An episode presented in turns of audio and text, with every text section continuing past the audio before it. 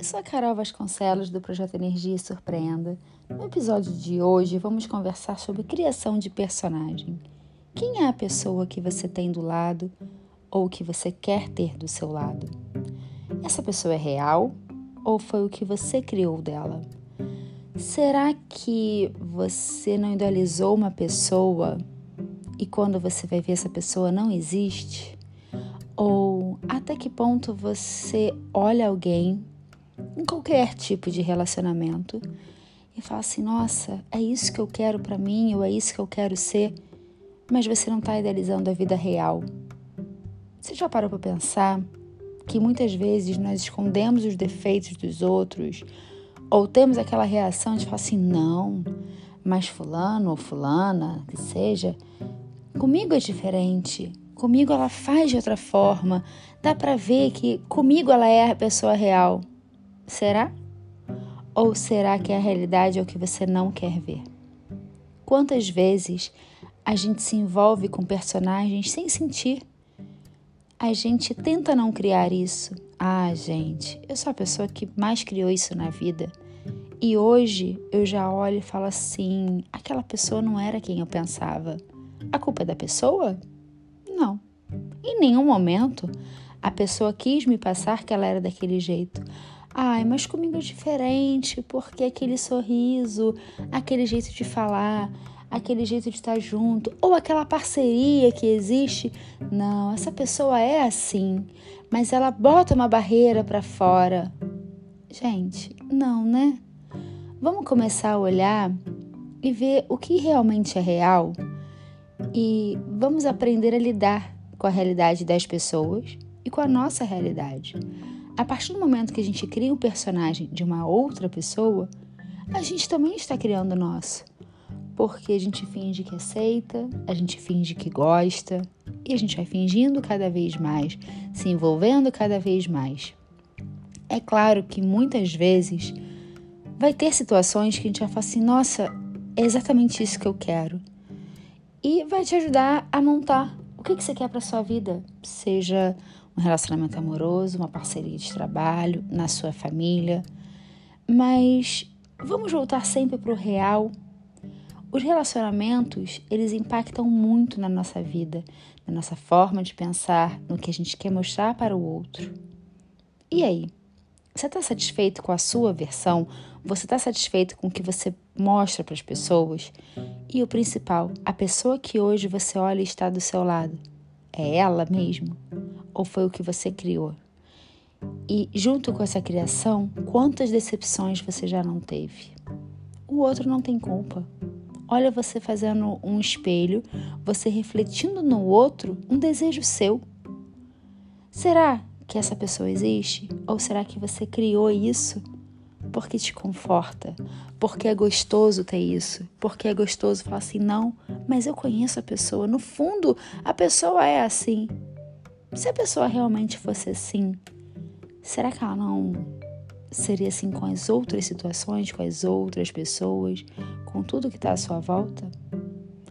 Vamos começar a pensar nisso. Muitas vezes eu criei personagens, eu me machuquei, eu comecei a ver que quem eu era e o que, que eu queria para mim. E no momento que a gente começa a pensar e ver o mundo real, sem as florzinhas que a gente brinca de ter, as coisas vão ficando mais claras, nossa energia começa a fluir e tudo vai ficando mais detalhado pra gente. E a gente sempre pode brincar de estar tá envolvida num, num personagem, numa história, mas sempre com o pé no mundo real, para não nos machucarmos. Então, de repente, o que você não quer ver é a realidade da pessoa. E sempre que você começar a pensar nisso, ou, por exemplo, poxa, no meu trabalho tem uma pessoa que é muito legal comigo, eu duvido que essa pessoa vai fazer alguma coisa para me prejudicar. E aí você vê que essa pessoa fez com outra. Será que não é para ligar o alerta? Quem é essa pessoa? Quem é esse personagem? Em relacionamento. Ah, Carol, mas Comigo ele é diferente. Ele só faz isso para me preservar. Você pediu em algum momento? Será que é preservar Ou será que é o melhor que a pessoa pode te dar? E isso te basta? Isso vale para você? Você tá no mesmo momento que a pessoa? Ou qual é o seu padrão? Por que criar personagens? Qual foi a última vez que você não criou? Ou melhor, quanto tempo dura a sua criação? Isso pode ser uma carência afetiva, isso pode ser um medo de estar sozinho, ou até mesmo uma busca de perfeição que jamais existirá. Quem é você nisso? Você é a pessoa que está sempre em busca de algo melhor? Ou a pessoa que fica só espelhando o que deseja? Quem é você?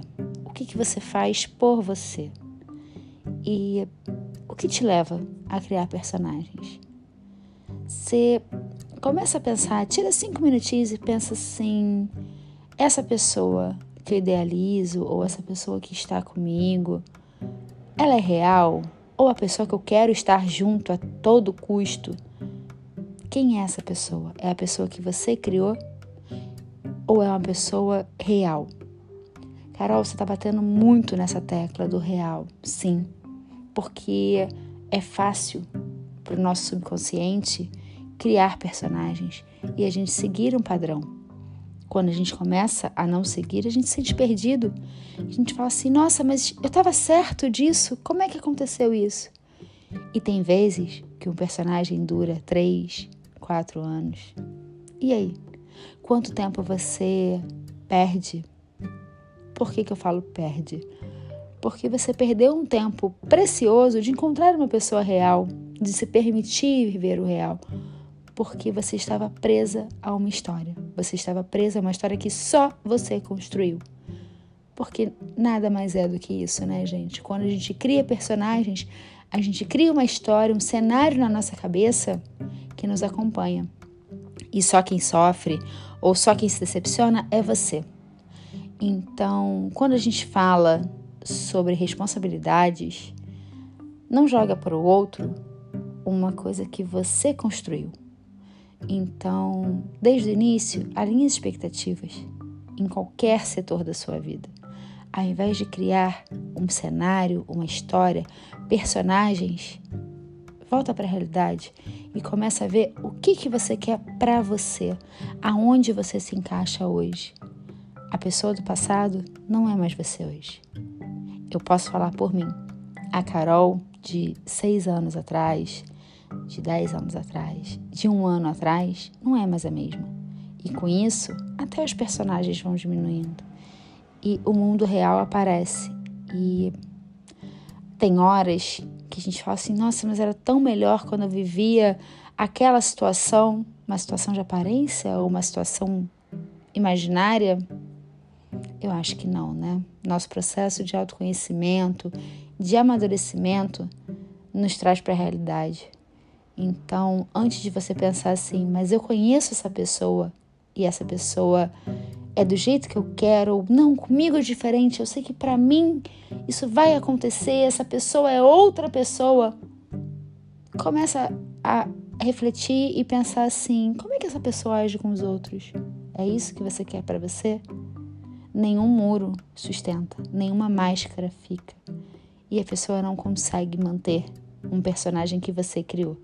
E a decepção vai vir só para você. Será que vale a pena?